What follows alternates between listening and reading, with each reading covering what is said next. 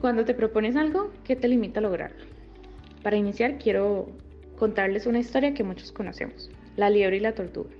Un día, conversando entre ellas, la tortuga se le ocurrió de pronto hacerle una rara propuesta a la liebre. Estoy segura de poder ganarte una carrera, le dijo. ¿A mí?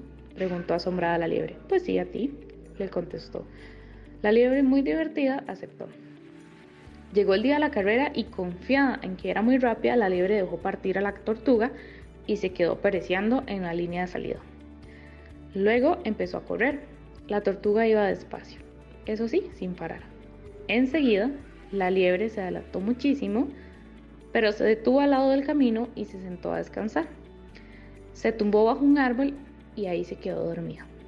Mientras tanto, pasito a pasito y tan ligero como pudo, la tortuga siguió su camino hasta llegar a la meta. Cuando la liebre se despertó ya era demasiado tarde. La tortuga había ganado la carrera.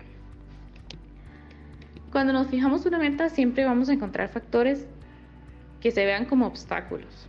Esta historia me encanta porque una de las cosas que refleja es que en ocasiones creemos que los miembros de un grupo tendrán características fijas.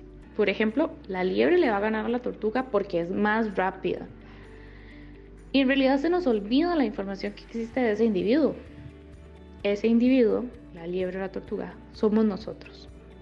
No es justo compararnos porque en cada uno hay un conjunto de momentos, emociones y de experiencias que nos hace avanzar diferente. Otro factor que me ha limitado es el autosabotaje.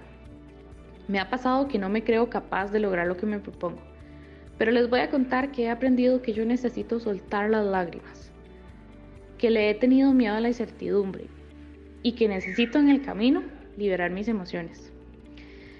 Ya luego de que me desahogo, mi plan ideal es hacer una nueva lista de mis tareas, de esas cosas que yo sí puedo controlar, para ver lo que sigue en adelante.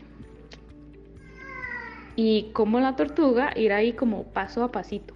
Eso me ayuda como a pensar que realmente estoy más cerca hace que yo reordene mis ideas y me hace creer que definitivamente sí he recorrido lo suficiente para lograr lo que me propongo.